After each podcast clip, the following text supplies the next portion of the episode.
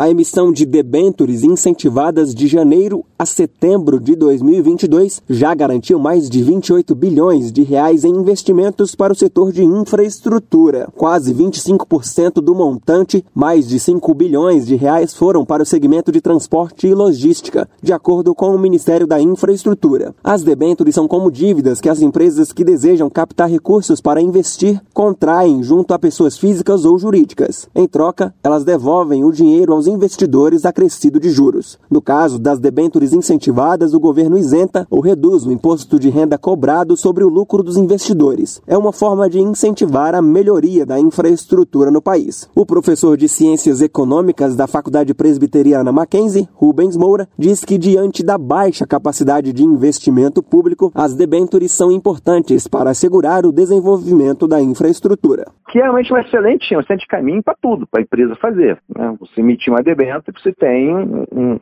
um capital de custo mais barato. Né? E você debênture ligado à infraestrutura transporte é excelente, precisa. Em paralelo às autorizações para emissão de debêntures incentivadas, o Ministério da Infraestrutura trabalha para aprovar ainda este ano o projeto de lei das debêntures de infraestrutura. Já aprovado na Câmara, o texto cria um novo tipo de debênture voltada para o setor. A ideia é direcionar os incentivos fiscais para as empresas, que poderiam deduzir os juros pagos aos investidores na hora de calcular o imposto de renda e a contribuição social sobre o lucro líquido. Para o secretário de Fomento, Planejamento e Parcerias do Ministério da Infraestrutura, Rafael Furtado, todos têm a ganhar com a aprovação da iniciativa. Então a gente acha que tem um benefício para o emissor quando ele deixa de pagar imposto de renda, tem um benefício para o adquirente também quando ele tem um ganho superior à média do mercado. Então a gente é completamente está de acordo e, e, e, estamos patrocinando, na verdade, estamos buscando a aprovação desse projeto